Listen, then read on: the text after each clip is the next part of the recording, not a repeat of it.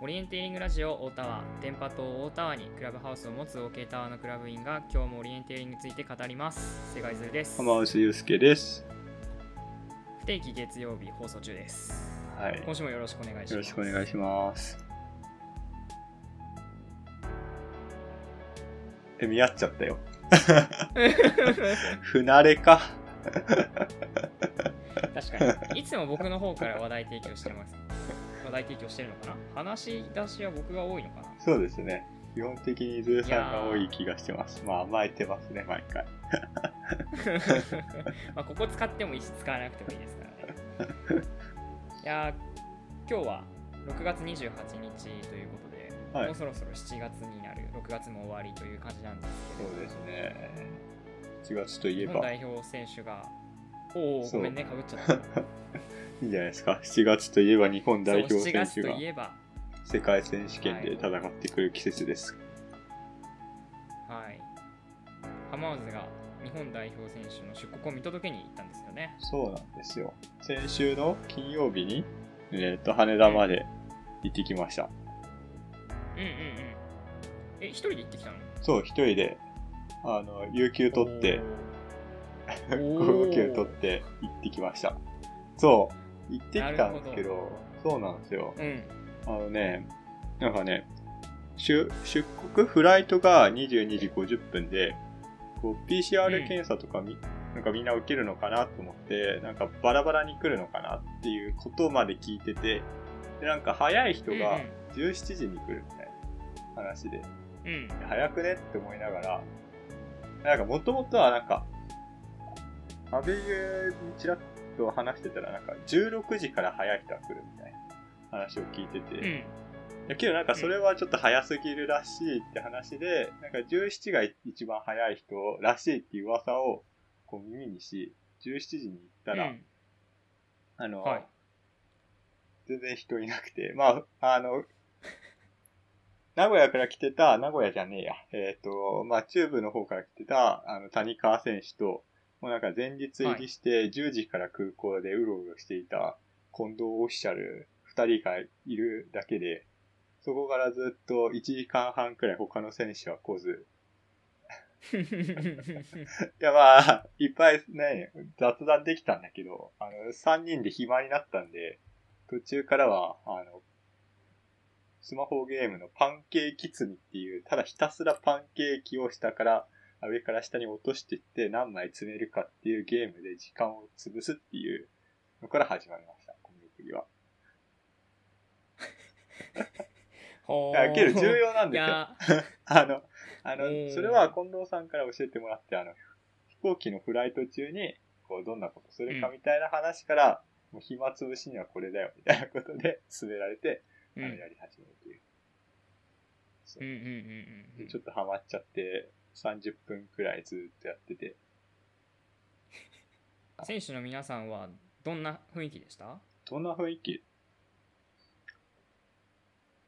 そうですね。なんか、うん。結構普通だったかな。なんかけどね、わ、ワクワクしてる感じでしたよ。結構饒うん舌、饒舌な人多めだった気がする。ああいいですね出国前でそう、出国前で。そう。まあ、まずね、羽田ついて、ちょっと僕もワクワクしましたもん。あうん。の海外に本当に人が行くんやっていう、あの、まあコロナ禍だから、コロナ禍でこう、ずっと海外なんて行くっていう意識がないですから、ああ、ここから旅立つんやな、人は、っていうふうなのをうん思って、ちょっとね、テンション上がりましたし、あれ海外便羽田からだったんですか？そう、羽田からですね。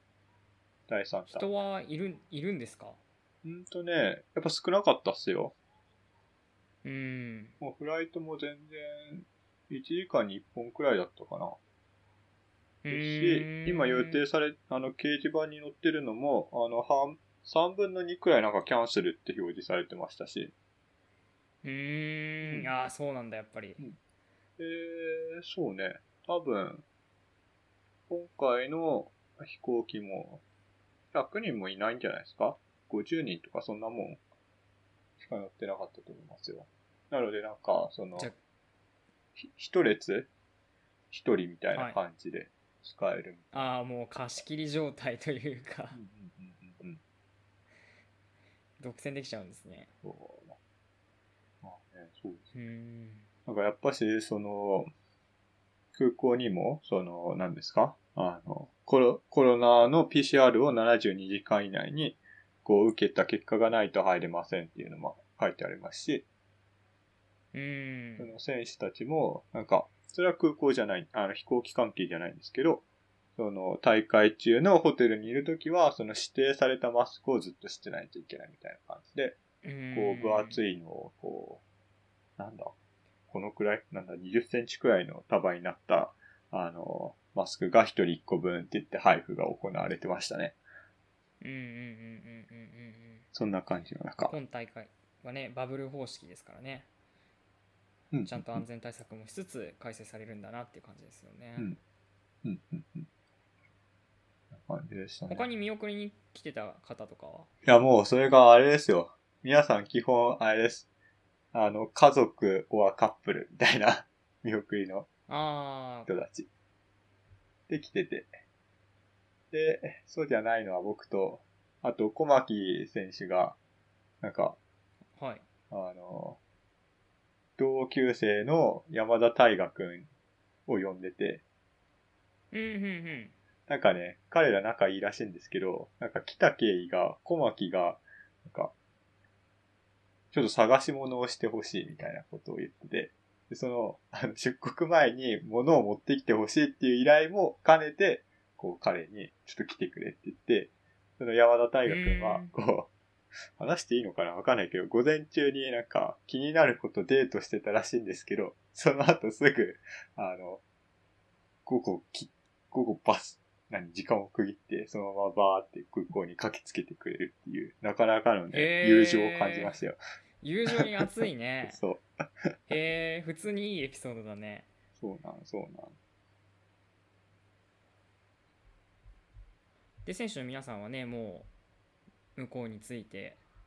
SNS を見てるとねトレーニングしてますね。トレキャンのね映像をチラチラもうまず映像を撮ってくれること自体がすごいこっちとしてありがたいよね。気になりますから見てね。てワクワクするよね、うん。ねそんな中ねなんか巨岩が 選手たちを襲いかかってる様子が見られますよねなんかやっぱむずいらしいっすね。うん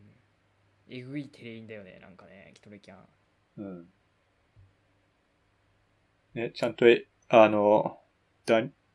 ベルグマンがとインスタに投稿してる、すごい爽快な感じじゃなくて、こうんう、なんか、汚いエリアっていうか、難しいうんうんエリアとかもなんか映してくれてるんで、あ、こんな感じなんだなって思いました。リアルがね伝わってくるよね、うん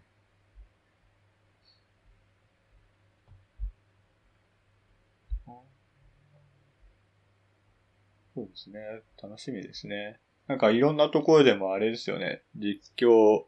実況するみたいですよね。実況？中継？うん、なんか中継企画中継っていうかねあのパブリックビューイング。まあ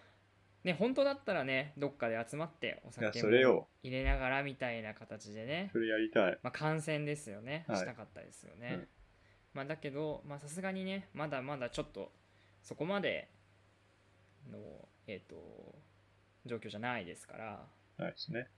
まあオンライン配信でって形でなんか企画がねいくつかあるっぽいですけどね。これが放送される頃にはどうなるかわかんないですけどどうなってるかわかんないですけどね。ゆずるさん何個知ってます？えそんなにあんの？いや、い何個知ってるみたいにくらいにあんの？や、わかんない。僕は二つ知ってます。あ同じやな。あ、同じじゃないですか。ねえまあそこも2つ分かれちゃうのももったいない気がするから1つになってもいいかなって気もしてるんだけどねうんうんうんうんだけど、あと、あれで、一つはあれですよね。あの、アドベントカレンダー、あの、毎年12月にやってるオリエンティアアドベントカレンダーのなんか主催で、ゆうきさんと有賀さん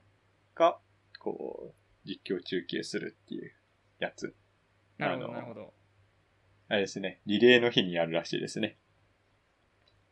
はいはいはいはい夜11時から。夜11時から 3時何まで。日ですか？何日だっけあれ？あ、木曜です何ね。月何日ですか？木曜。7月の8日なんか木曜。23時よりそなるほどう。配信っていうのさとはいうん。あと何でしたっけ？あと、村、あもう一つは何なんですか？村越さんがやるの？はいなんか村越真さんがねレジェンド村越真さんも何か企画されているという噂をね噂がね。聞いてますよね。はい。さっき、トータスでも観戦しようって話出てました。うーん。スプリントの時。いいですね。大崎さんが走るんで。うん。うん。うん。うん。うん。いいですね。うん、そんな感じを見ようかなって思ってます。まあこれがね放送されるのはおそらく7月のよ5日かな？7月の5日にちゃんと間に合わせられればそれは間に合わせたいですね。今日からっていう感じだと思うのでああ。そう、今日からドーンですね。はいあのマジで応援していきたいですねうん。寝不足必須。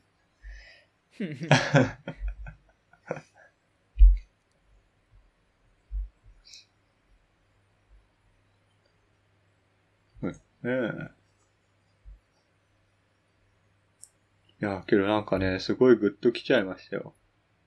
空港行ってる見送りしたら。な、なん、なんて言うんだろうな。うん、やっぱ、ちょっと言葉が、ボキャブラリーが足りないですけど、なんかグッと来てました、一人で。他の人たちは？他の人たちもみんなこうえっとなんていうの？まあ送られる側は送られる側でいろいろ思うところがあると思うんですけどあ送られる側っていうのは選手たちのことね。選手たちがいろいろ思うところは当然あると思うんですけど、やっぱ送る側送り出す側もねいろいろ思うところもあったりするもんね。まあ、印象的だったのは、稲毛さんと結城さんがこう、あ、稲毛さんが保安、保安検査場の方に行くときに、こう、二人で握手して、なんか、あの、送り出してるのはすごい印象的でした。よ。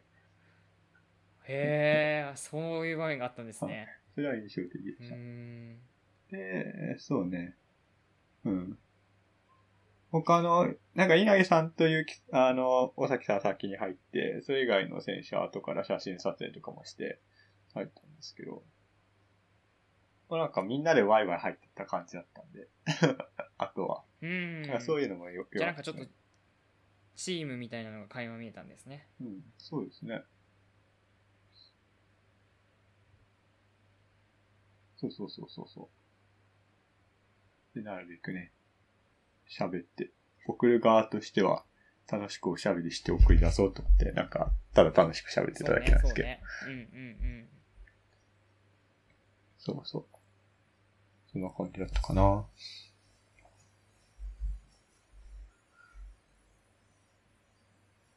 そう。そうですね。まあだからなんか、なんですかね。結構まあもうベテランの域に達しているボブさんとか、まああと、あとすごい若手の安倍優、松本さんのなんか若い力みたいな感じがこう、なんかある感じがしましたよ。ざっくりまとめちゃうと。あ話してる感じでした？ボムさんとえ？阿部優とかああ、ま阿部優選手とかうん。あの、ちゃっかりいじられてました。絶対、そう、ボブさんは、あの、荷物がめちゃめちゃちっちゃかったんですよね。本当にね、あのね、あつうかね、あの、預ける荷物ないんですよ、ボブさんは。ええ預け荷物なくて、バッグ1個で、多分30リットルもないんじゃないかな。そのくらいのバッグで。ええあ、まあ、あと手下げもあるって言ってましたけど、そう。それで入ってって。で、何片やまあやっぱ、その、なんですか？あの、若手陣はまあ、そんな、ね、荷物を削るっていう方に力を注がないんで、まあ、でかい荷物持ってる時とかに、いや絶対そんな荷物いらないって、っていう、なんかこう、絡みがあったりはしましたよ。いや、どうなんだろう？みたいなことは思いましたけど。そう。まあ、だからなんか、わけはやっちゃってんじゃないですかね。うんどうかな。まあ僕個人的にはね、本当に、本当に、うん、どの選手も、がめっちゃ応援してるからな。本当にお世話になった先輩たちから、あそれで言えば、ボブさんと僕中学生の時に、なんか一緒に数学の問題を教えてもらった仲だったり、でお大崎さん。素敵なお兄さんというか。素敵な、そうですね。素敵なお兄さんというか。そう不思議なお兄さんというか。そうそうそうそうそう。で、稲毛さんと尾崎さんはめ、まあ上の世代でっていう感じで、まあ尾崎さんなんかは中高の時代から、まあ僕が師匠と呼んでいる人ですし、で、うん。稲毛さんは一緒に、こう、皇居ラン走ったりしてますし、で、あとは同期の二人が、ナッチと五木が、まあ挑戦してるっていうのは僕の中ではすごい大きいですし、そうだね。同期だもんね。そうそうそう。で、あと、安倍優と松本さんも、ね普通に後輩としてずっと、なんでしょう、応援してるというか、うん。まあ、どっちもオリエンテーリング、そうね、安倍優はめっちゃオリエンテーリング、うーん、大好きですし、なので、うんうんこう、テレンやばいよね、みたいな話をずっとしてたりするし、うんうんうんうん。松本さんはそれこそ、ね、あの、全日本スプリントで一緒に運営しましたもんね、伊豆さんもね。うんそうん。そこであの、何？全日本？あの、もともとは全日本スプリントの時、ああいう、そう、あの、速い選手に、速い選手というか、シード級の選手、計8人かな？に、あの、インタビューして、それからインタビューをもとに、こう、事前インタビュー1時間くらいセッティングしてやって、それをもとに、あの、実際の、あの、実況とかしようっていう話を組んでて、で、そこで、その稲毛さんとか、佐々木さんとか、あと、いつきとか、小牧とか、あこんそう、の話も聞いて、その、世界選手権目指したいって思って、思ったって言ってくれてるようなところの後輩なんですごい応援してますし。で、まあ、あとは小牧も、まあね、日本のエースですからね、小牧はね、今。もうめっちゃ期待してますよ。おおそんなこと言うと五木が首をかしげるんじゃない？い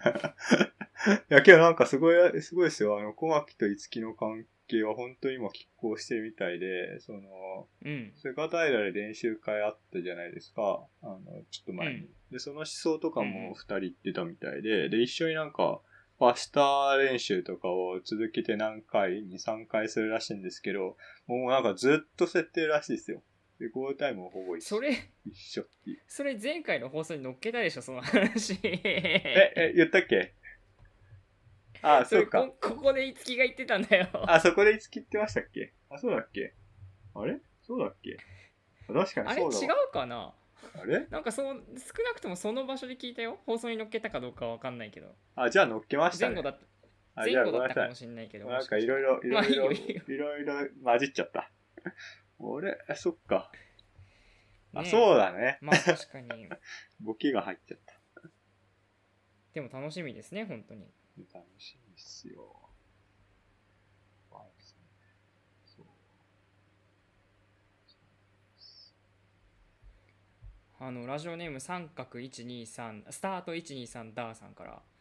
あの、まあ、これは5月ですけどね JOA トレーニング水垣のラップを あのリンクを貼ってくれました。小牧ダウンヒルも速いんだけどって言って水垣の水垣でのねダウンヒルで、まあ、いぶっちぎって1位みたいな、うんうんうん。まああの時気が入って手ましたから。うん。小牧めっちゃ入ってたあそっかそこの場にいたんだもんねいました。運営してました。まあ小牧や五木やボブさんみんながボブさんペコさん稲毛さん、まあ、全員ですね全員全員が納得できる何かをつかめるといいですよねそうですね。はい出国のエピソードはこんな感じですか？うん。そうですね。そんなもんかな。まだまだ話せることあるけど、まあ、とりあえず行きましょうか。はいまあ昨日ね昨日までてか今日までかうん。今日まで野沢温泉大会開かれてましたねいや、めっちゃよかった。よかったっすよね。いやー野沢温泉大会良かったねよかった。いやーもうやっぱりね実現させちゃうのがすごいよねあ、そうね。そうっすね。ううん。ん浜松はどこが良かったですか？いや、もう、いや、あーどっから話すのがいいんでしょうね。いや、けど久しぶりに、いや、すげえ、たの、何な、いや、久しぶりじゃないっすね。いや、あ、新しい、あ、なんだろうな、どう言えばいいか。あ、けどなんか印象的、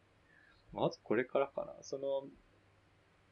そうですね。まあ、市街地スプリントもちろん楽しかったですし、あの、今までない感じだった、そう。ね、みんなでさ、その夜外湯を回ってたんですけど、外湯っていうあの野沢温泉って、あの13、16個か ?13 個か？あれどっちだっけ ?13 か？13個の、あのこう、共同温泉があって、で、そういう風なところの中で、あまあ街の中にポツポツ、まあ公衆トイレみたいに普通にある感じのところを、なんですけど、まあそこを夜オリエンテーリングの仲間と回ってたん、そこでね、あのーはい、えーっと、まあ、二つあって、一つは、その、温泉入ったら、一人のおじいちゃん、地元のおじいちゃんの方が、こう、いて、おううん。そう、あの、なんか、最初は、こう、なんかこっちの方チロチロ見てた感じだったんですけど、お互いみたいな感じで。まあ暑いから、なんかあんま話さないんですけど、なんかまあぬるくなってたんで話せる余裕ができてきて、その話しかけてもらって、あの、4日間のあれかいって聞かれて、あ、そうなんですよ。テーリングなってそうそうそう、そんなことも言われて、いや、あれでしょ、あの、主催者、新潟のあの、若い子でしょ。25くらいかね。そうそうです、そうです、そうです、たいなことを言ってて。で、そんな話してたら、なんか、もう一人、この、今度は観光客の、あの、お兄、うん、30くらいの、あの方が、こう入ってきて、なんか、会話にも入ってきて、え、なんか、君たちあれ、あれ？なんか午前中にこう、なんか、こう、うろうろしてた人たち？みたいなこと言われて、うん。あれ何やってたの？って言って、ああ、オリエンテーリングでチェックポイントをこう回ってタイムを競うんです、みたいな話でして、ああ、なるほどね、みたいな、そう、ずっと何やってるか分かんなかったんだけど、あ、あオリエンテーリングか、みたいな話になって、で、そこでこう、うん。ワイワイとオリエンテーリン話したりして、で、なんか何が魅力なんだとか、なんか、こうね、あの、まあ、野沢温泉はこんな感じなんだとかいう風な話をしていて、もう結構ね、その地元の人との交流がある、うん、ようなところが、まあ、まず一つ、あの、オリエンテーリング、やってるのに、やってるのに、だけど、やってるのにってあえて言うと、やってるのにこの地元、ただ走って終わりじゃなくて、地元の人と、こう、ね、地元の人にまで、こうなんか、何かやってるんだ、面白いねって興味持ってもらえて、まあ、実際走ってる時とかも応援してくれるような感じの雰囲気でやれたっていうのは、まあ、すごい面白かったところかな、とは、まあ、思いますね。うんそうなんだね。結構町の人村の人と話せたりしたんだね。はい。いや、まあ、あんまたまたま僕そういうう。場面はあんまなかったんだけど、はい。あの走っててあのコントロールにあの地元の方、まあ、なんならその建物すぐ前目の前の建物の人なのかな、うんが2人あのいらっしゃっててあの、はい。SI ユニット、はい。ステーションに興味津々っていう感じで 人がこうやって刺していくと音鳴るしさはい。あれ何してんだろうって興味を結構持ってもらえたみたいではい、はい、なんかはい。一人の、えっと、おじさんがおじいさんにこれでなんか通過したっていうこれを指すと通過したってことになるみたいだよって教えてておじいさんの方が「へえ」とかって言っててその間を僕が指すみたいな ちょうどぴったり現れた青年が指していくみたいなあこんな感じですみたいな っていう場面もあってなんか結構好意的にね見てくれてんなっていう印象はすごい感じた。そうでしたよね。僕はあの、4歩かな長い方のスプリントの、4歩のところ、住吉旅館さんの前の駐車場に置いてあったんですけど、なんか旅館の人が駐車場に出て行った時に、はい、頑張れ、頑張れ、頑張れとか言ってくれたりして、すごい良かったですね。うんうんうんうん。あそうね。僕もスタートに行くまで上り坂でこう、はい。まあ、ちんたら歩いてたんですけど、はい。まあ、そしたらなんかそのおばちゃんみたいな人に「もうあんたたち疲れちゃったのかい?」とかってね言われましたからね。まだこれからなんですみたいなあ、そう。なんか結構声かけてくれる感じだったそう。し、意外と見てる。あの、そう、さっきの、うんあそうかもの、お浴場で一緒になったおおじいちゃんに言われたのが、なんか、この近くでこう見てたら、なんか、あの、男の子が、なんか、ん？男の人が、なんか全然わ、若いのに、なんか後ろから来た女の子に抜かれてたよ、みたいな。それお前じゃないか？とか言われて、いや、あ、僕かもしれないっすね、とかふうな、こう、ところとかね、なんかね、結構見てますね。うんそう。で、だし、僕が泊まってた旅館の目の前8歩でし、8歩と9歩の間に泊まるとか。で、出たら8歩ある。8歩覚えてますか？八歩ってどこだ ?8 歩一番細いとここです。狭いとこ。あーあれか本当にここ路地ああるわみたいなそうそう感じのそうそうそうそうそうそうそうそうそうそうそう。本当にね。だって、なんか本当にものの5メートルくらいの、なんでしょう。あの、なんだ建物が一つ。本当に一軒建物があって、あの、路地があって、また建物続いてるみたいな感じで、その路地入んな、路地がなくたって全然その何カーブでそっちまで来れるようなところをわざわざ路地作ってみたいな場所でしたよね。うんそこもあったしね。そう。それで言うと、その、何テレイン内に至るところにオリエンティアが生息しているっていうのも面白かったです。ああそうね そうそうだねなんかうんそうだねスオリエンティアの素敵な修学旅行みたいな感じだったかもねそう。さっきの話じゃないけど外湯をね回ればあの知らない人知らない人でもなんとなくこの人オリエンやってた今日オリエンやってた気がするみたいな人とも遭遇したりしてうん。ねでしかも熱お湯が熱すぎるみたいなのでちょっと盛り上がれるみたいな そうなんですよね。あのお湯熱すぎるよ。本当に。こねぬる湯ぬるくなかったからねぬる湯、ぬる湯が熱湯で、熱湯は焼けどするお湯って二上くんが言ってたけど、マジでそれ。そうなんだよねなんかそのあの夏の暑い日の砂浜みたいな感じでしたね 伝わるかな？これ熱々熱々ってこうあのじジタバタするじゃないですか、はい。砂浜の上、はい。ああいう感じ。うん。てか、熱い、うん、そうですね。そうなんですよね。その漏れ出てるお湯がそういう感じ。熱々っていう感じでしたよね。そうそうそうそうそう。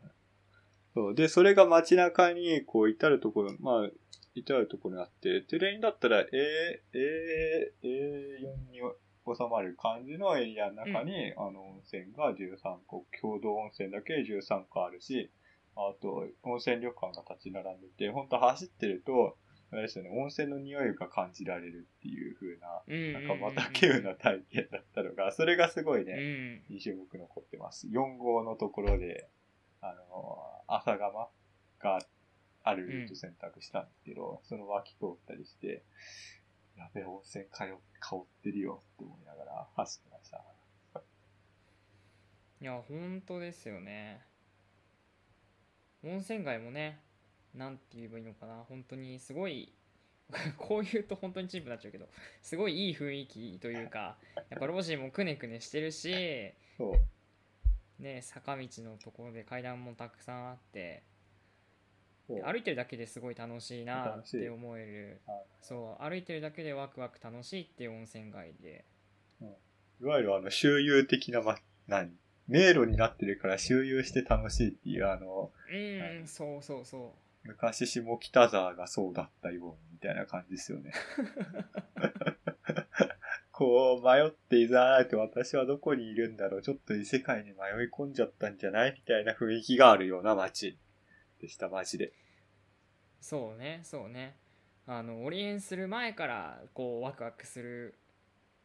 オリエンを知る前からこう行くだけでワクワクするような街並みなんですけど。ねオリエン知ったらさそこみんななんとなくここでオリエンティーリングできたらなって多分思うようになるじゃないですか、うん。それをやっぱりこうさせてもらったっていうことに対して感謝しかないというか。そうなんですよ。だってあれですよ、あの、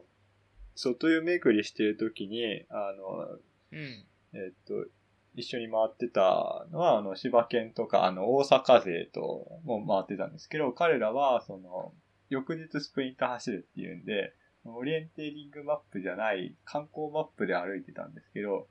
一回走ってるのに観光マップで歩くと迷うっ。次の外湯がわからんみたいな。そのくらいくねくねしてるから、あの、すげえ面白かったし、で、後から翌日に、あの、まあ、夜っていうのもあったと思うんですけど、翌日にもう一回外に回ってたんで、あの、オリエンティマップ見て、こう見ると、すげえちゃんとこう書かれてるっていう感動も味わえるっていう。いやそうなんですよねあの今回の地図すごく良かったと思うんですよねわかりやすくなかった、うん、うん、うん。ちゃんとすべて。地図のクオリティもね申し分なくて本当に良かったよねよかった、そう。で、あの、そう、外湯話で続くんですけど、はいはいあはの、そう、外湯の中でこう、僕らはその結構、えっと、柴犬、あの、同級生の柴犬と、あと大阪の、あの、一個下の代、今大阪にいる増田さんとか小滝さんとか、いはい。とかと一緒に歩いてたんですけど、なんかまあその後に、こう、ES 関東の先輩方と大湯でなんか合流しちゃったりして、で、一緒にお湯に入ったりして、あちあちとか言いながら、こうね、あの、いくらさんが、あの、伊豆さんの一個上の、まあ、OLK だと一個上のいくらさんが、その、なんか、いや、最近こういうさ、何、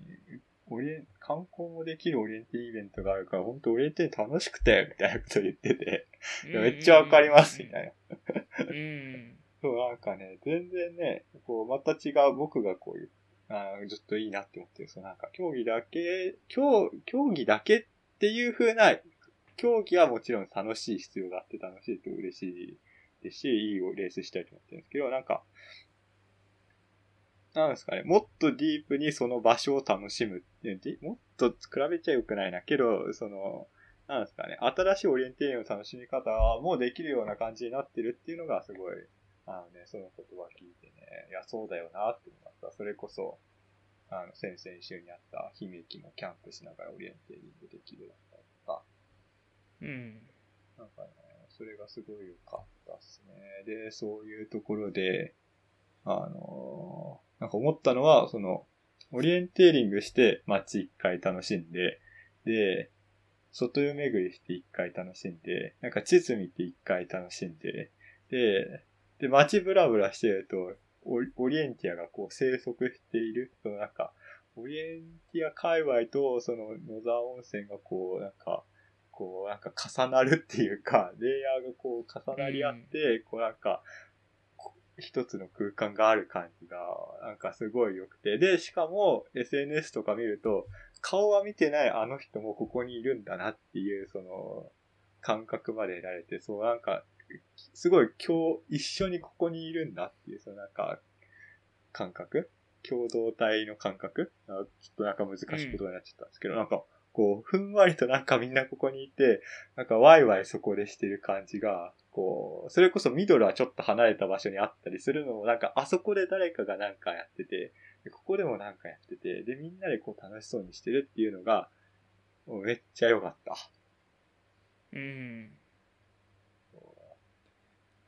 まあなんか そうさっきもねしゅ僕修学旅行みたいだったみたいな話をしたんで。すけど結構そういう雰囲気はあったかなって僕も思いますねありましたよ。あ渡辺隆くんと一緒に回ってたんですけど、なんかずっと、はい。ずっと、いやもうめっちゃ野沢温泉、もう次も絶対来る、次も来ますよね、みたいなのを、なんかもう4回くらい、あの、ずっと、ずっと、まあ、巡って間に言われて、いや、嘘だよね、みたいな。まあなんかそのくらい良かったですね。そうね。まあ、そうね。僕ら、僕は土日1泊2日で行ったんですけど、うん。まあ、やっぱオリエンテーリングも楽しかったし、で観光をね、もうちょっとすればよかったなと思ってて、あんましなかったんですか？いや、もうなんか時間切れになっちゃったっていうか、もっといろんなお店回ってもよかったし、うんうんうん。お湯も回りたかったなと思って、うんうん。ね、今回ね、そう。う。ん、今回だけじゃなくてね、うん。またオリエンテーリングしに来オリエンテーリングさせてくれるのであればしたいし、したいなんかスキーとかにね遊びに行ってもいいかなって思いましたね。ううんん。うん。え、トレ、トレランとかもやってますしね。うんうんまた行きたいですよね。で、そうそうそう。それで、あ、そう、一つ僕言わなきゃいけないと思ってたのが、そう。で、あの、僕の先輩に野本さんっていう人がいるんですけど、野本さんっていう方が、こう、はい野沢温泉の、こう、おすすめスポットをつぶやいてくれ、くださったりしていて、うん。でそれを見ると、ね、あの、街の魅力がもっと知れるっていうところがあったので、うんはい。そういうなんか、ソムリエ的な人もいたのも、あの、楽しみを増やしてくれたなと思ってます。うんうんうん。そうだね。めっちゃ美味しかった。紹介してもらったイタリアン行ったけど、ツイッターで紹介されてたのを言ったけど、なんかその、そのなんか、あれなんです。そうなんですよね。その人に直接、こう、まあ僕の場合は知り合いですけど、知り合いじゃなくても、その、なんか、ツイッターのゆるい、こう、コミュニティの中で知った情報を、実際自分ももう一回追体験するじゃないですけど、やるっていうのが、なんかまた違うね、面白いなってすごい思いますした。なんかあの人がここ行ってたんだ、行こうみたいな。そういうのすごい面白い楽しみ方だなと思って。なんか一番正しい SNS の使い方かもしれないね。あ、そうかもしれないですね。あ、で、それで行ったら、あの、オリエンティアいるし、お店行ったら。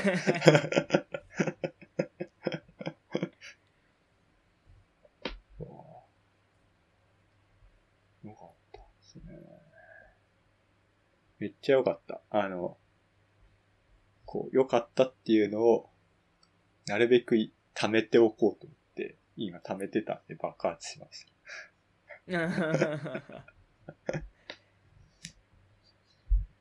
いや、本当にいい大会でした。うん。はい。こんなとこでしょうかね、野沢温泉大会は。うん。そうですね。まあ、うんで、野沢温泉の裏で、もう一個、関東では、まあ、なかなかしんどい戦いが繰り広げられてたんですよね。そうですね。そうですよね。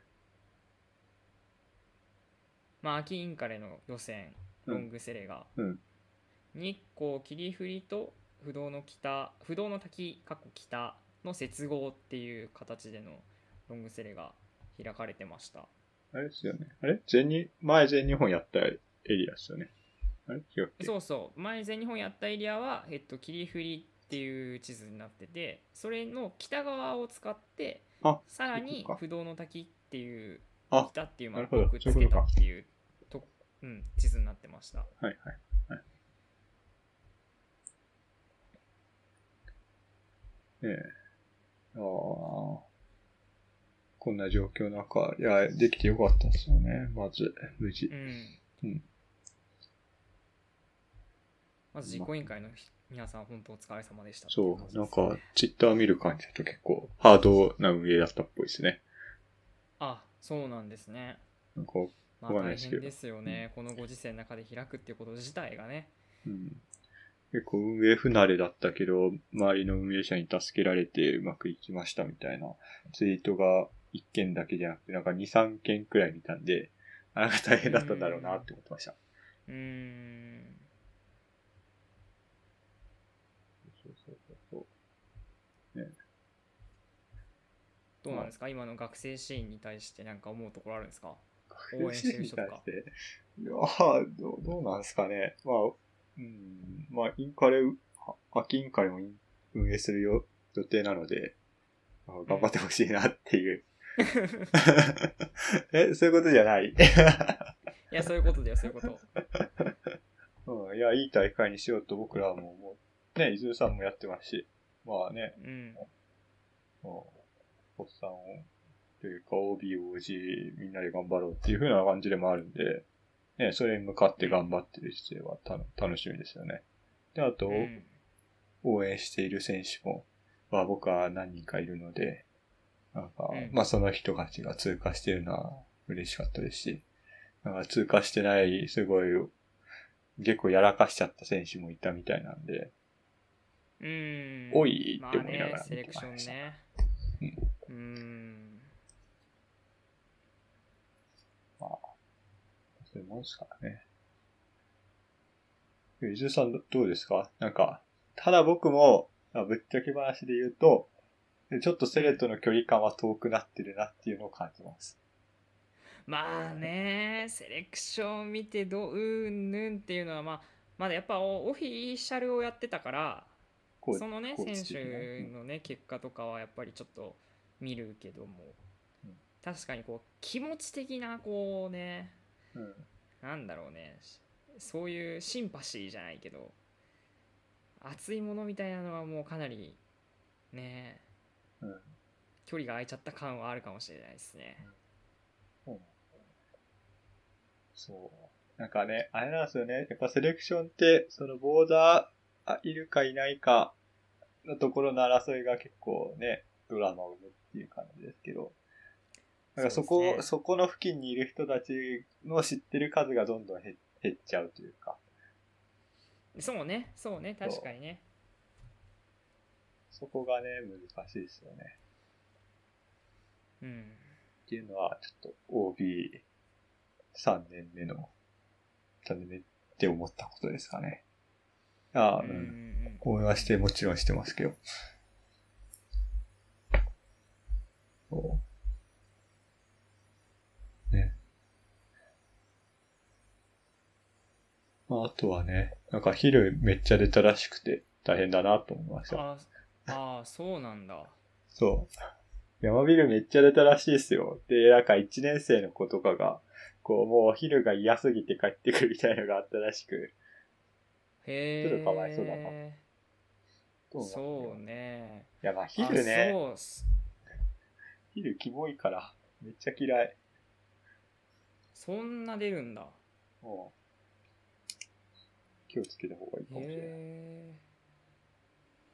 いやなんか学生の時昼って日光で出てたのかな？その時期は入らなかっただけなのかな？なんかね、ちょっと移動し始めたっていんですいうのがけどね。ありましたあよあ。昼の生息地が？そう、なんか4年生くらいの時に、僕が4年生くらいの時、だから3年前くらいになんか昼出始めたみたいな話聞いて、その範囲が増えちゃってる。だから鹿がやっぱ移動してんじゃないですか。へえ鹿にくっついてくるんだよねそうそうそうそうですよね。うん。ああそうなんですねちょっと嫌な情報、オリエン会的に嫌な情報ですね。うん昼撲滅委員会を立ち上げたいくらい。委員長浜津さん頑張ってください はい。あまり昼にいないところに行きたいですけどね、基本的には。戦いたくもない。はい。まあ、なので、うん。インカレロングに向けて、ね、頑張ってほしいですし、楽しみにしていただきたいなというところがあります。そうね、まあ、通過した選手も通過できなかった選手も、まあ、まずはお疲れ様でしたっていうところとここからもねいろいろあると思うの続いていくと思うので頑張ってねっていう感じかな。最後にもう一個浜津くんが話題を用意してくれてるんですけどこれ何？オリンピックとオリエンテーリングああ、これ、そうですね。あれです。こう、オリンピックが今、も揉めてるのを見て、揉めている？まあ、スポーツのあり方みたいのをこうね、議論されてるような感じがしていて、うん。そう。え、どうですか？伊豆さんオリンピック見てて、なんかど、どんな感想なんですか？オリンピック見てて、うん。うーん、そうね。なんかわかんないなっていう感じかな。おーなんていうのえオリンピックにまつわるあこう SNS とかを見てるとねはい特になんだけど、なんか憶測でも憶測で言ってるところが結構多いなと思っあーて情報にね含まれてるのが、はいはいはいはい、まはい。あメディアが発信してることはある程度本当のことだと思ってるんだけれどもはいそれにこうなんか情報として結構 SNS ってなんか人の意見が乗っかってくるじゃない？はいはいはいはいはい。でそこがなんか本当かどうかよくわかんないことまみれになってるっていうかああ、はいはいはい。でなんか なるほど。そううんあともうもうこうなっちゃったらまあ当然なんだけどまあそれはそのいろいろ良くなかった部分もあるからってのはもちろんわかるけどもう反対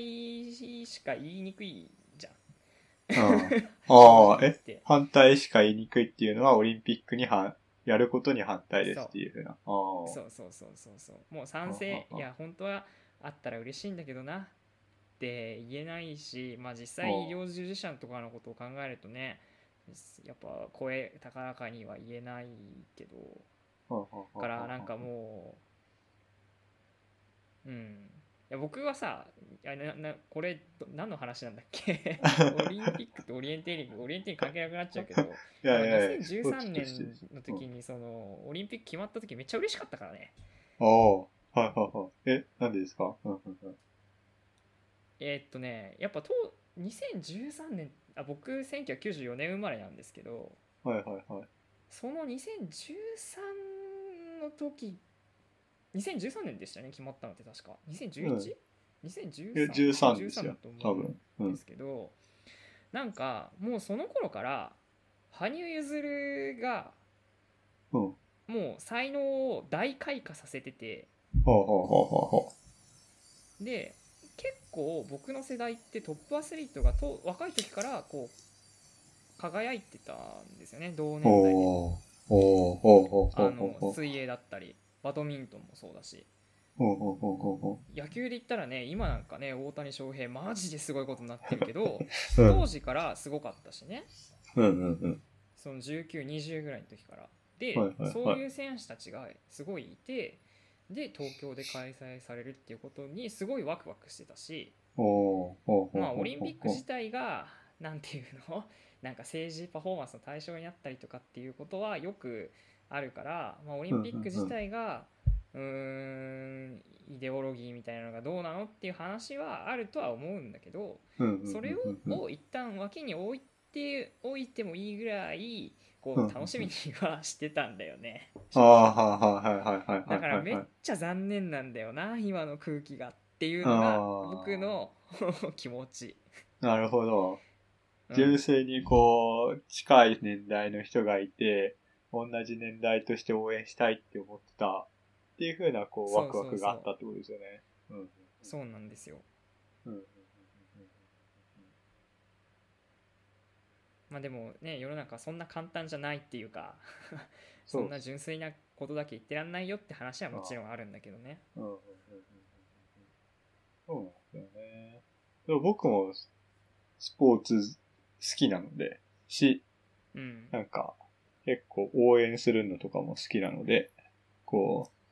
普通に応援したいなっていう。いや、楽しみすごいあるし、今もまあ応援しに行こうと思ってはいるので、うん。まあ抽選は、もう再抽選当たるかわかんないですけど。そううん。うんうん。し、オリンピック楽しみすぎて近くに住もうと思って家探してたくらいそう。だよね。はいそうだよね。うん。そうそうそう。そういう意味ではね、あるんですけど。まあそれは何？一個人としてこう、すごく楽しみだっていうのもあって、まあ今とかも、時々オリンピックスタジアムとか行くと、こう、やっぱなんかいろんな議論を見てると、うーんってオリンピックを思いながらも、あの、スタジアムの方とかいる行くと、まあ、そのゲートの上にオリンピックの2020っていうのが大きく張り出されたりすると、まあ、もうなんか自然になんかいろんなこと考えるとかではなくて、こう、ビジュアル的にとか感覚的に超ワクワクするっていうのはあるし、なんかその体験をこうね、普通にできる感じかなと思っていたので、まあ、なんかそういう意味ではすげえ、まあね、楽しみだっていう気持ちもありつつ、けど一方でその何ですかね、いやなんか今のオリンピック自体のなんかコロナと絡めて、コロナで頑張ってる人がいるのに、コロナの感染が拡大するから、うん、オリンピックをやめるっていう風なのとは、なんかもうちょい、なんか冷静に考えた方がいいなって気はしていて、どれだけ感染広がるとかは、けど、その、なんか難しいですね。けど、そもそもその専門家の委員会との関係性とかあれはどうなのとかちょっと思うけど、まあけど、まあ、何それだけだったら、こう、もうちょい冷静に見ればいい。まあ結構何感情的な部分あると思うんですよね。自分たちが頑張ってるのに。っていう風なところ。っていう風なところがすごい気持ちがあって気持ちが乗っちゃってて、すごい、あの、8割くらいの人が反対だっていう風な動いてるっていうのも、まあ見てて、思う、最初の段階は思ってたんですよね。その結構、そこってもっと冷静に感情とか抜きにして、こう、比べな、比べればそういうことなのかなとかも思ってたんですけど、けど、逆、もう少し考えをこう考えてるうちに、そ、その、その我慢しているのになんでスポーツだけっていう風な気持ちも、ちゃんと加味していろいろ考えなきゃいけないなっていうのを思っていて、うん。その、なんでスポーツだけそういうことしていいのっていう風な、風に思われたら、こう、今後スポーツの価値って結構、何だったのって思われるだろうなっていうのをまあ、最近は結構思ってますね。なんかオリンピックを誰のためにやってるのっていうのが、こう、まあ、すごいぶ、もうみんな感じ、皆さんわわかんないですね。僕の見てる視点から言うと、その、オリンピックの特権の人、スポーツ関係者だけ優遇されていて、で、それは政治的に国の威信とかもあったり、で、IOC の人たちの、こう、国際的な圧力とかもあったりして、で、あと商業の、あの、どこかで儲けてる人がいて、みたいな、あものと絡まり合って、こう、みんながただ単純にスポーツ自分も楽しみたかったけど、今生活それどころじゃないのに、や、そんなことを自分たちの、ああその、何？スポーツ関係者だけ、こう、盛り上がり上がってっていう風な、こう、分離が起こっちゃってるのが、あの、すごいもったいないなっていうのは、まず思う。もったいないなというか、スポーツと、あの、スポーツ団体とそうじゃない人たちっていう、まあ、分かれちゃってること自体がもったいないし、そのスポーツ団体とその人っていう風な関係性で見たときに、あの、スポーツ団体だけなんか優遇されてるっていうのも、それはそうで、まあみんな思うよなっていうのもすごい思ってるっていうところで、うん。で、けど、オリンピックイコールスポーツじゃないんで、その、なんかオリンピックのせいでスポーツがそう思われてるっていうことにも、多分なんか、オリエンテーリングっていうスポーツに関わっとしてはちょっと思わなきゃいけないんだろうなっていうのをちょっと思ってるっていう。まあちょっと難しかったですかね。難しいというかちゃんと言え言えてない気がするな。うん。うんそうねなんかはい何？じゃあオリエンティアはオリエンティアっていうかオリエンテーリング好きな人たちとしてはなんか何を思っておけばいいんだろう？ああまあそれは別にああなんだろうなんかねいや単純に僕はオリンピックどう思ってるの思うかっていうのを知りたいなって気は一つあるっていうのでなんかこう思ってなきゃいけないとか特にないんじゃないですかねただなんか思ったのは、うんうん、これは結構ああ、そうですね。スポーツっていう風な面で見ると、スポーツ誌みたいなところで見ると、なんかすごい、あれですね。オリンピックってみんなが大、みんなが大好きなスポーツで、うん、で、人気があるスポーツに、とか、あとオリンピックだからみんなが見て、純こう見てて面白いとか、国民っていう意識の中で、こう、えー、国の代表が出てるから応援するっていう風な、こう、すごい大きな、こう、スポーツっていうのが、今まで主流だったと思うんですけど、まあ、オリンピックの時に立ち現れてくるような、大きなスポーツっていうのが主流で、それっていうのは、国が支援して、で、マスメディアが、こう、あの、すごく、まあ、煽ったり、報道したり、まあ、ドラマを作っていって、で、それに向けて、すごいトップの人たちが、あの、努力して、すごいいいパフォーマンスをするっていう風な形で、大きなスポーツっていうのがあったと思うんですけど、なんか、わかんないです。これは結構真面目な今後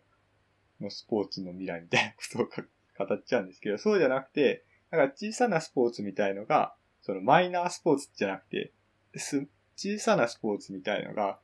こう、あってもいいんだろうな。あってもいいというか、もっと、うん、広まるじゃないですね。なんていうの。まあ、オリエンテーリングって小さなスポーツでいいんじゃない、いいんじゃないかっていうか、小さなスポーツっていう風なあり方も今後魅力に的なものになってくるんじゃないかなっていうのを思っていて、うん。めっちゃ真面目なんですけど、それは何でしょう？その、えー、っと、なんですかね、国民っていう風な大きな、こう、幻、いわゆる幻想的、まあそんななんか、誰が、うん、実際に顔も知らない、話したこともない選手とか応援するすごいまあ、いわゆる幻幻想で結びついた、こう、形じゃなくて、まあ、もっと身近な人のオリエンテーリン言えば、その、えー、っと、し、知り合いなんとなく知り合いさっきの野沢温泉で言ってたような、なんとなく知り合いで、あの、なんとなく繋がってる感覚がある人たちで、こう、みんながプレイヤーとして、こう、あの、スポーツをできるっていう風な場、っていう風なものが作れる、こう、小さなスポーツっていう風なのがあってもいいかなっていうのをなんか、見てて思ったっていう、その、やっぱ、大きなスポーツだと、それっていわば幻想なので、あの別に魔法にかかってるようなもんだと僕は思ってるので、その魔法もすごい楽しいんですけど、し、僕好きなんですけど、その、みんな国民意識が高まって、国民だから日本代表を応援して、で、その人のドラマに共感して感動して涙流せるっていうのがあると思うけど、けどそれってやっぱし今みたいな厳しい状況とか誰かがすごい我慢している状況だとみんなで一緒に盛り上がろうって無理があるじゃないですか。無理があると思っていて、なんかそういうこう、無理して大きな一人の全体で盛り上がろうみたいなものじゃなくて、そのもっと小さな身近なレベル感で、こう、実際に顔とかなんとなく存在がそう、想像できるくらいの人たちの中の、あの、スポーツだっていうようなものであれば、まあ、うん。いや、実際に今オリエンテーンで生きてない人いるかもしれないですけど、うん、なんだろうな。その無理やり、その誰かが我慢、めっちゃ生活を我慢して、誰かがすごい得してるみたいな、そういう構造じゃなくて、もっとフラットな、もう少しフラットな関係でスポーツ楽しめると思うし、なんかそういう風なあの、スポーツの形って、それは見るスポーツとやるスポーツっていうふうな対比でもされると思うんですけど、すごい見る方が被害化している中で、みんなが体験して、こう、スポーツやれる。で、その中で同じ趣味を持つ仲間で、こう、あの、やれるっていうような、こう、関係性っていうのはいいのかな。あと、オリエンテーリングはそういうか、スポーツの可能性あるだろうなっていうのを最近思ってるっていうふうな話だったんですよね。で、うんうんうんうん。なんかそれっていろいろ、他にも対比があると思っていて、その、オリンピックくらいでっかなスポーツだと、その、国がやっぱすごい支援をして、こう、何かしらスポーツを道具にしないと、あの、できないものだと思っていて、えっと、うん、まああの、日本代表っていう風なものを使えば、あの、国民意識が高まるから、それを道具、国民意識を高めるための道具としてスポーツを使ったりだとか、あと健康増進のためにスポーツを使ったりだとか、あと教育で、こう、集団行動ができるように体育的にスポーツを使ったりみたいな、まあ、ものもあると思うんですけど、もっとちっちゃなスポーツだったら、そうじゃなくて、自分たちが、まあ、オリエンテーリングも今そうなってますけど、その、やりたい時にやりたい場所で、こう、やるっていう風なものができる。それっていうのは、サッカーとか大きなものスポーツっていうのは、施設とかがやっぱりお金すごいかかるんで、自分たちでスタジアムを建造することはできないじゃないですか。あの、愛好家の人は。けど、オリエンテーリンだったら、オリエンテーリンとか、オリエンテーリンだけじゃないと思っていて、スケボーもそうですし、あと、パルクールとかもそうですし、あと、なんですかね。あなんかど、まあ、とりあえず、スタジアムでやらない、あと、ランニングとかもすごいそうだと思いますし、トレランとかもね。なんかそういう場所を自分たちで作っていけるスポーツっていう風な可能性それが、だからこそ小さなスポーツであり続けられる。小さなスポーツのままでこう生き残るってすごい難しいと思うので、消え、消えちゃう、下手したら消えちゃうので、けどそうじゃなくて生き残れるっていうのはそういうなんかものに依存、あの、他の外部の、なんか外部の他の目的があるものに依存しないで事実的にこう活動できるっていうのは、あの、一つ条件としてあると思いますし、けどそれがあれば自分たちでどんどん、あの、やりたいことやれる。で、か、のかなと。まあちょっとちゃんと言えてないのごめんなさい。言えると思って話したんですけど、あの、もあると思ってて、で、それがあるからこそ、こう、今オリエンティア委員会でオリエンティアが感じてるような、こう、なんとなく顔顔なじみだよねとか。で、あと、速い人とか強い人だけが、こう、あの、何、偉いとか、あの、なんでしょう。すごい、まあなんか、他の、他の目的意識に、まあ、オリンピックであるあのご、ごだごだ感というか、すごい思惑が交差してるような感じに巻き込まれないところにいられるんだろうなっていうのを、まず思っていて、で、そう、で、すいません、ちょっと長くなっちゃったんですけど、それをどうやってこう小さなスポーツで、まあ、入れるかっていうふうな時考えた時に、こう、思っているのが、うん、そうですね。あの、大きなスポーツって、大きくあるために、やっぱ誰かがヒーローになって、それをサポートするサポーターの、あの、人がいて、で、そこがやっぱ、あの、何、劇場で、舞台を、舞台で、あの、まあ、かっこいい俳優が、こう、演技をするのを、テレビの前で見るようなか構図と同じような構図で、あの、大きなスポーツって回ってると思うんですけど、うん。その、それがお金を生みますし、まあそういう回り方は一つすごい、まあショーとして面白いものだと思いますけど、けどそれにはやっぱ大きなメディアとか、あのマスメディアが必要で、まあ、みんなで見えなきゃ楽しめないんで、まあそれがテレビとかでよって支えられてたと思うんですけど、支えられてたと思うん、あ、支えられたと思うんですけど、で、逆に一方でオリエンテーリンがそういうものになれないっていうのは、この、テレビ映りはまあ、全然しないじゃないですか。で、うん、まあ実際映せないし、森の中のもの。森の中にいる選手、映せないですし、で、まああと、まあショーなのでストーリーとかがすごいわかりやすいとか、派手であるとかっていうのがすごい重要なんですけど、まあそういう要素オリエンテーリングには、まあ、そんなにないので、まあある部分あると思うんですけど、うん、まあなので、そういう風にはなれないって時に、まあどう、その中でも今オリエンテーリングって生き残ってきましたし、けど逆にもっといい風っていうのも吹いてると思っていて、昔マスメディアがすごい優勢を誇ってたんですけど、まあ、今 SNS とかも広がってきていて、でその状況ってすごい小さなスポーツにも、あの、チャンスだなと思っていて、それこそさっき野沢温泉で SNS 上で緩いつながりを感じられるっていう風なところ。うんうんそれっていうのは、こう、SNS があるからこそ、その、もともとメディアみたい、マスメディアみたいに見るっていう風な関係性しかなかったのが、なんとなく文章とか写真とかその人がそこにいるっていうことを知ることによって、その存在を感じられる、一緒にスポーツをしているっていう風な感覚を共有できる。その、うん。その場を一緒に共有できるっていうのは、あの、今までなかった、今までのスポーツの歴史の中になかったことだと思うので、なんかそれをうまく活かしていくと、あの、なんか、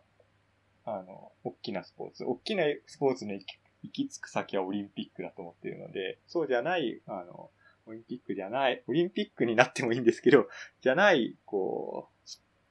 何？うんと、スポーツとしての価値の、あの、方向にもいけると思いますし、で、あともう一つ、すいません、長くて、えっと、もう一つ思うのは、その、うん。ある意味、大きなスポーツでスタジアムでやるっていうのは、その、いろんな場所から切り離された、なんか異質の場所を作って、あの、スポーツやる。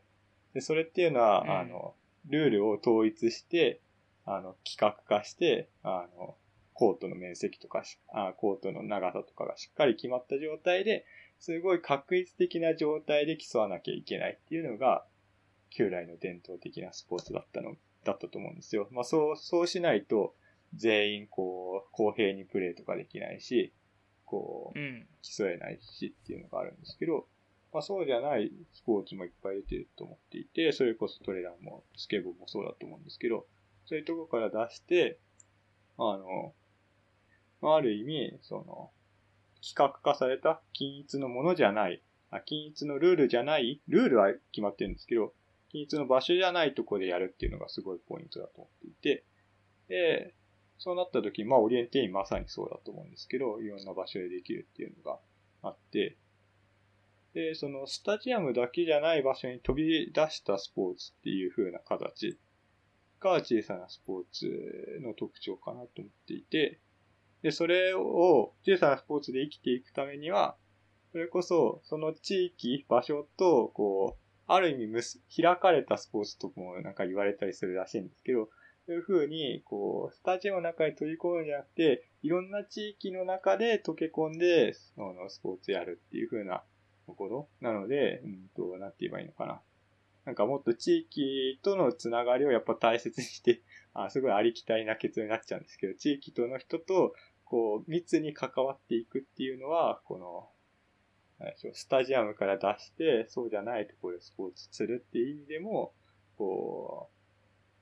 う、なんていうんですかね、新たなスポーツの可能性を開く、ポイントに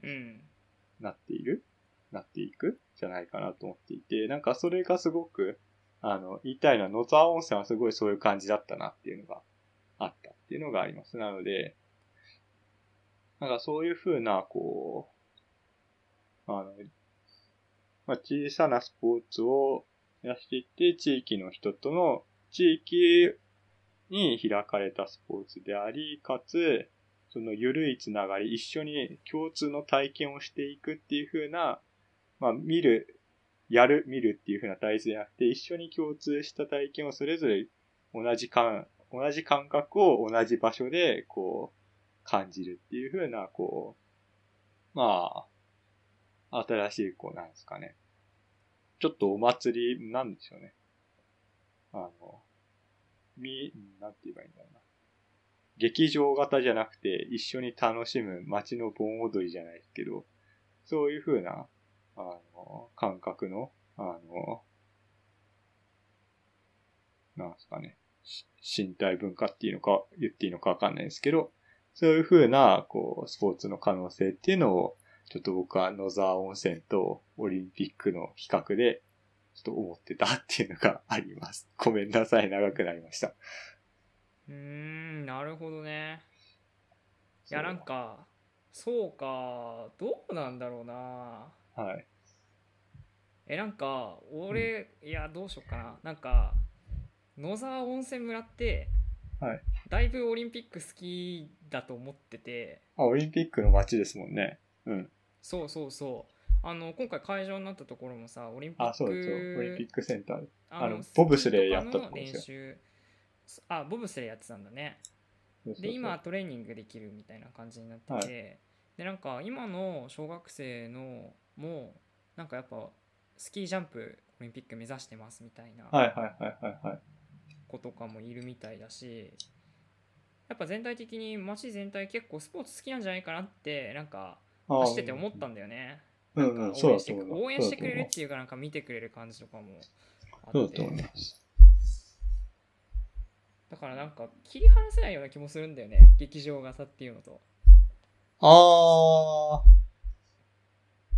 それはそうですね。えーっと、もちろんその、オリンピックっていう風な夢があるからこそ、こうみんなが、じゃあオリエン、あの、スポーツやってみるかっていう風になると思うので、僕は別になんか、VS っていう風な感じでもないですけど、うんうんうん。そうね。けど各、各々のスポーツがどういう風に、ああ、なんでしょう。なんかあり方があるかなっていや。なんかそれはやっぱ大人になっちゃったなって感じじゃない？なんか。ああ、夢が、え。夢を求める子供たちとってあいやいや話ですかいや違う違う違う小学生の時ってそういうちっちゃなスポーツたくさんしてたし毎日してたわと思ってああ、なるほど。えなんはいかそこら辺で普通にサッカーしたしバスケしたしはいはいはいはい。鬼ごっまあ鬼ごっこもスポーツって言ってもいいと思うんだけどはいはいはいはいそのちっちゃなスポーツっていう意味では、はいはいはい。なんかだって別にゴールなくてもサッカーしたしゴール作ったし、うん。あと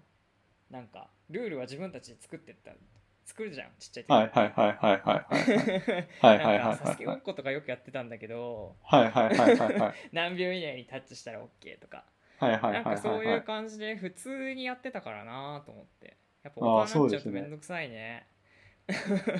そうです大人になっねち。ゃうとめんどくさいよねその、あ、遊びがなくなりますもんね。えなんか遊びがなくなるそうね遊そういう遊びがぶの恥ずかしくなっちゃうのかもね確かにね。そうなんですよその遊び子を、供うん。あ、どうぞ。うん子供？子供が生まれたらまた違うんじゃないの？あわかんないですこれは完全に想像だけどちっちゃな子がなんかよくわかんない遊びし始めてお父さんもやろうよいやめんどくせえとかって言いながら一緒に遊ぶみたいなはいはいはいはいはいはいはい。なんか、なんかそういう意味では大人になっちゃったことだけが敵敵というか良くないことのような気もしなくもないんだけど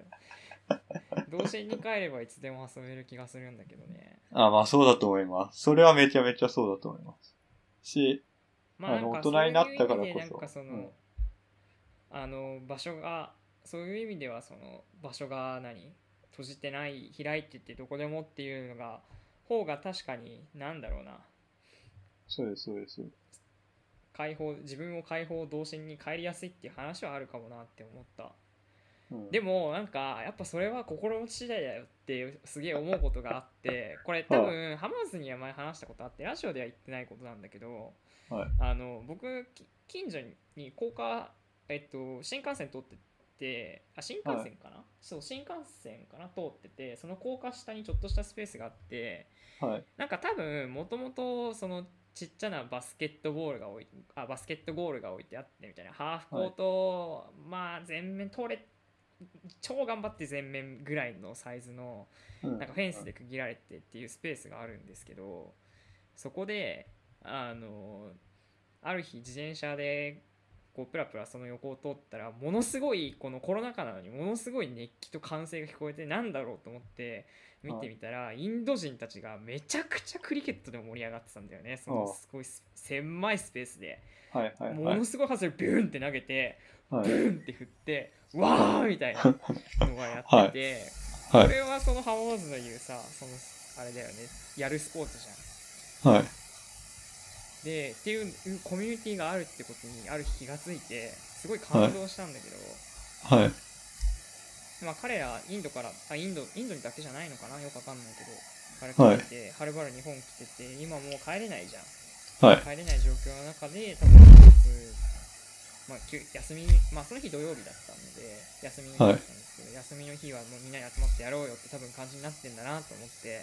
はいはいはい。だからそれはやろうと思えばできるんだよきっと。うんうんうんうんうん。だってクリケット場なんてないからさ。はいはいはいはいはい。空き地ホールズここでやろうぜって多分誰かが数人でやり始めたらもうものすごいそういう文化になってったんだろうなって想像するんだけど。だからなんかなんだろうね我々が気づいてないんだろうねきっとねやろうと思えばできる。るんだよきっとやろうと思えばできるんですかねうんなんか恥ずかしくなってできないっていう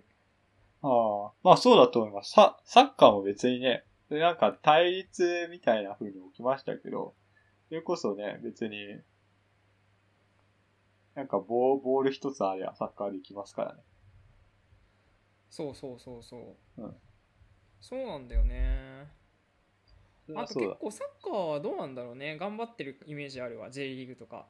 地域密着みたいな、うん。あんまあうんんまちゃんとね、ファンやってたことないから分かんないけどフロンターレとか、なんかすごく地元商店街と結びついてるっていう記事は読んだことあるし、うん。うん。うん。まあ、結構川崎横浜周辺の人が、まあ、今めちゃくちゃ強いからっていうのは全然あるんだけど、うん。なんかやっぱ割とそのさそのさっきなんか地域のお祭りみたいなこと言ってたけどっていう感覚に近い感じで楽しんでるかなって思うわ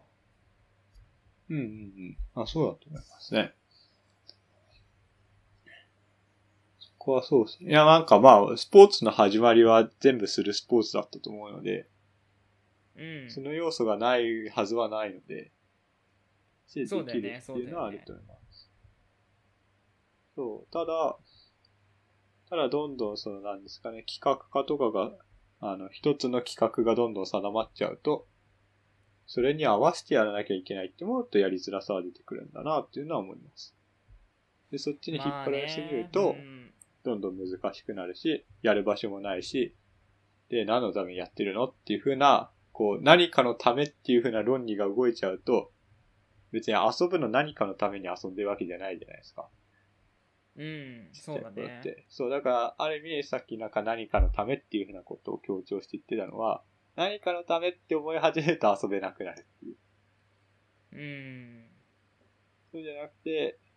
別に遊びたいから遊んでるっていう風な感覚で、こう集まれれば、あの、どこでも、どんなボールでも、あの、楽しく、スポーツするっていそううのはねどんなボールでも ペッコペコのボールとかでやったりしたわそう、やりましたよね。あそう。そういう感覚を、まあなんかだから、その気持ちの持ちようだともちろん、っていう話もつながると思って、どういう風なスポーツでいようかっていう風な思った時に、こう、そういう、なんか、何かのためにとかじゃなくて、こう、ただ楽しむっていう風な気持ちで、どんなルールでもどんな感じでも楽しければ、楽しいことを一緒にやりたいっていう風な気持ちで、やるスポーツ、やるって、っていう風な感じでスポーツやれると、いいだろうなっていう風な。ーうんうんうんうんそうねはい。なんかそれが、ちょっと、ある意味、い行き、行き過ぎちゃっている、考えすぎちゃってるのがオリンピックだなああそうねどうなんだろうね、うん。なんかさ最近サッカーのヨーロッパ選手権やってるんだけどさはい。なんか観客めっちゃ入ってるしさなんかはもう普通に叫んでんじゃんみたいな感じなんだよね あごハイライトしか見てないから何とも言えないんだけどはいはいはい。いやなんかもうでもそういう魅力にも抗えないなって気持ちもあるなもちろんそうだと思います。その、あれですよ NBA ね。もサッカーも大好きなんだけどそうなんだよな、なかなか逆らえないよないや、逆らう必要はないですよ、それは。あいやだからなんかそうやってこう肥大化してっちゃうのは止めらんないんじゃないかなって思うなはいはいはいはいはい。やっぱすげえもんその熱狂ってうんうんうんうん。まあだからね両両方ありといいよねちゃんとねあ、うんうん。そうだと思います。単純に両方あればいいと思います。し、だって世界選手権応援しようって言ってるのも一緒ですもん。うんそうそうそうそうそうみんなで応援して、まあね、例えば日本選手がめっちゃ活躍したらその熱狂をいや感じるんだと思いますし、うんそれは全然一緒だと思います。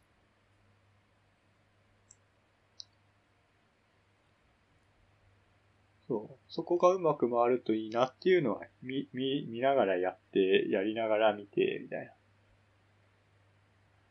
そうなところでうん、別になんか小さなスポーツと、やると見るの大切ではなくて、なんか大きなスポーツとちっちゃなスポーツっていうふうな話をしてました。大きなスポーツの中の輪うんに、ちっちゃな、同じスポーツ、サッカーっていうふうな大きなスポーツの中に、フットサルとか、まあ、マークサーサッカーとか、サッカーを応援するっていう風なのが、こういっぱいあって大きくなってると思うんですけど、そうねで、なんか、そうですね。ある意味なんか、その、大きなスポーツを目指さなくて、いいんじゃない？なんか難しくて、うん。オリエンテーリングの目線で言うと、なんか無理してオリエン、でっかなスポーツ、大きなスポーツを目指さなくていいと思いますし、大きいメジャーマイナーっていう風な比較でメジャー、いや、メジャーにはなりたくないみたいなことも違うなと思って、なんかうううんうん。それってメジャーになりたいのうんうんになれなくて諦めてるからそれでいいよみたいな、なんかそういうニュアンスにもちょっと聞こえる節もあるので、うんうんうんそうじゃなくて別に、それはすごいわかる。うん。し、人が増えると、なんか今の良さが失われるから嫌だみたいなことも違うと思っていて、そうじゃなくてやっ、ぱそう考えるとさ、なんかちっちゃいスポーツを僕らもたくさんやるべきだよねやるべきっていうかなんかやりたいなって思うそれはそうですいややっぱ。いや本当はいやなんかこんなこと言っていいのかわかんないけど本当はなんか毎,、毎月オリエンテーリングをするぐらいだったら実はサッカーもバスケもテニスもしたいかもしれない。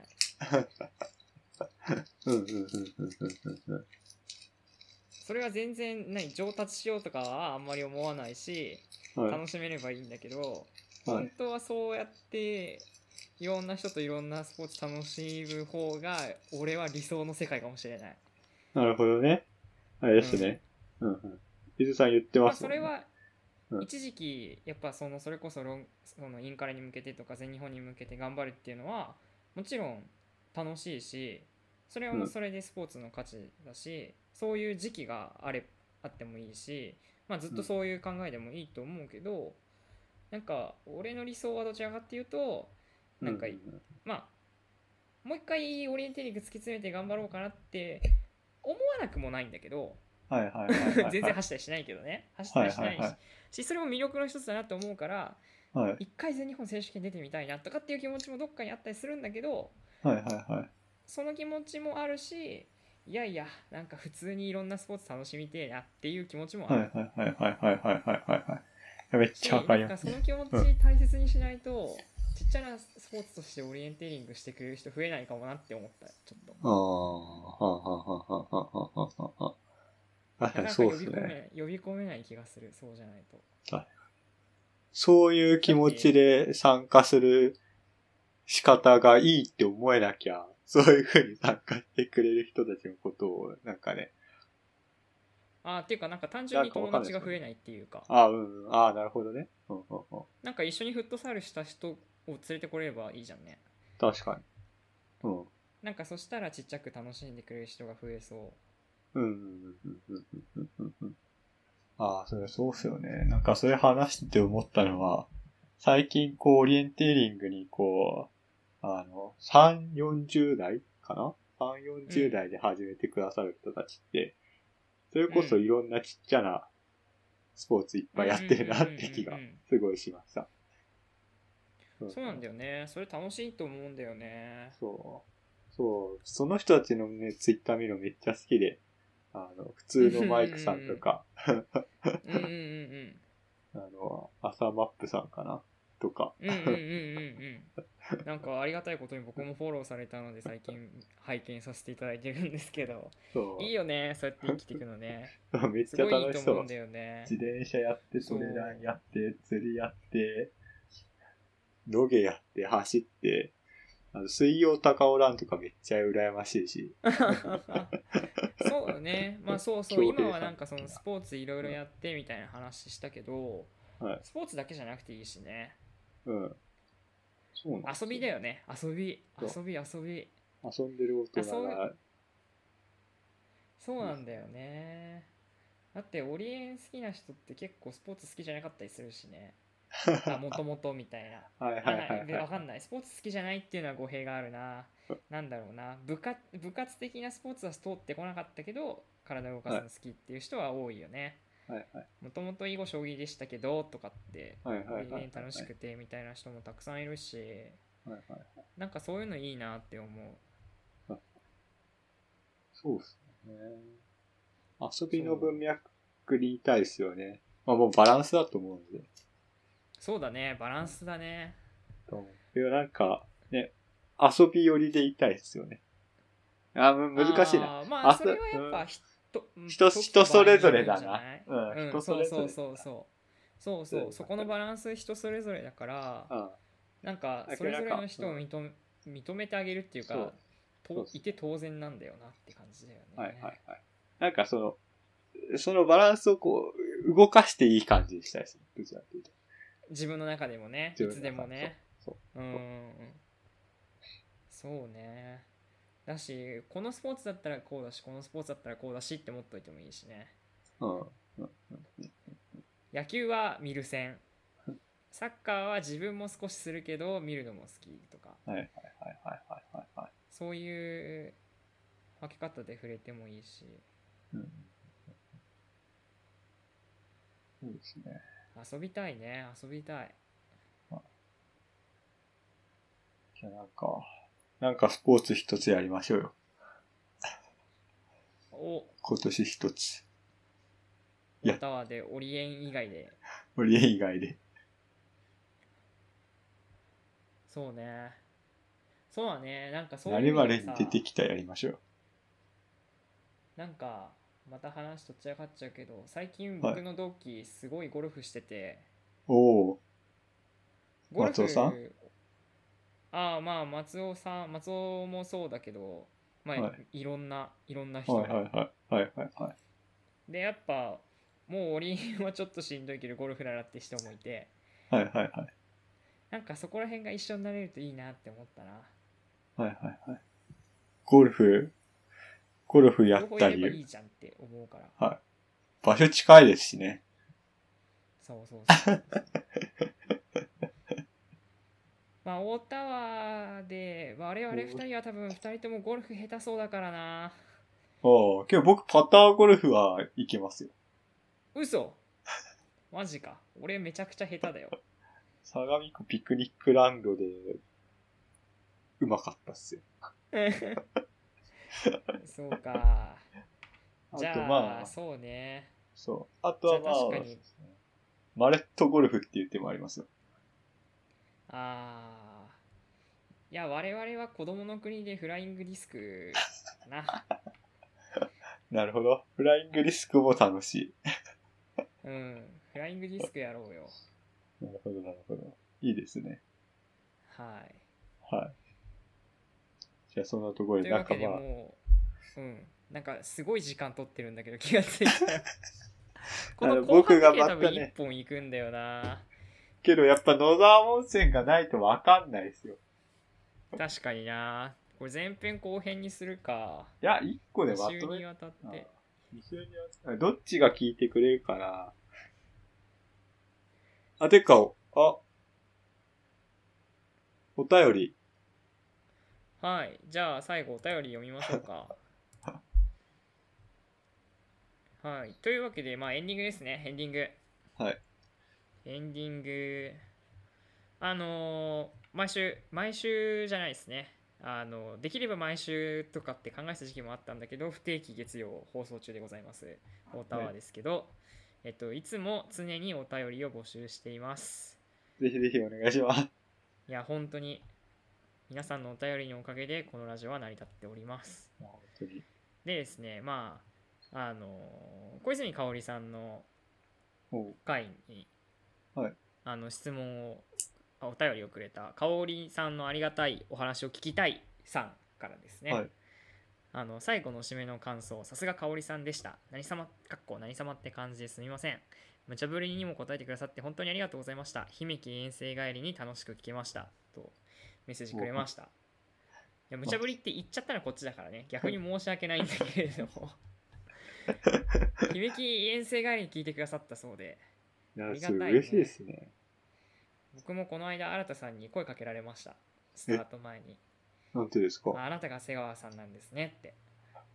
お聞きおましたよってラジオあ、違う。そう、なんか、かおりさんの回結構ね、そういう人多い気がする。あ本当に、イルマコミュニティで聞いてくれてる。聞いてくださってる。大変ありがたいですねめちゃめちゃありがたい。嬉しい限りです。うんいや本当に香織さんもいいお話してくださって。あとですねえスタート123ダーさんからはい。普通普通オタですね。以前たまたまサマチャレにやってきたえーっとすいませんもう一回。以前たまたまサマチャレにやってきた初心者の老夫婦に会いました。ほう。サマチャレに初心者の老夫婦の方が。え最近は愛知や滋賀栃木でも常設イベントが企画されつつあっていいですね。オリエンティアが日本国を支配すれば日本中でサマチャレができます。まずは電波塔からお願いしますとのことです。さっきの話だと別に支配しなくてもいいんですよ。いや、ねめっちゃ真面目な返ししちゃった。そうだね。そうなんだよね。みんなが遊び心で開くってことなんだよね。そうそう。それで地域の人とやっぱね、なんか、その国、国と結びついてとかじゃなくて、その、普通に、あの、ちょっとやらせてくださいって、まあ、いつものように紹介するのが一番いいんじゃないですかね。そう。そうね。でも愛知や滋賀栃木でも常設イベントがあって本当にいいよね。あの、これ、宣伝になっちゃいますけど、トータスでも山梨でやりたいねって話してるんで、おおいいね何かできるかもしれないです。そうね、ぜひぜひ。まあ、まずは電波塔でもってちょっとおうんここ大タワーでやるのは無理かなっていう感じでは あるんだけどね僕らはフライングディスクに行こうと思ってるんで すが一緒にやりましょう、123ダーさん。誰なんだろうなあ。よかったよかったら一緒にフライングディスクで遊びましょう はい、まあ、というわけで今回の大タワーはここまでですかねはい。お便りありがとうございました。お便りありがとうございました。どしどしあのお待ちしておりますので、これからもよろしくお願いします。いします。はい、それではさようなら。さよなら。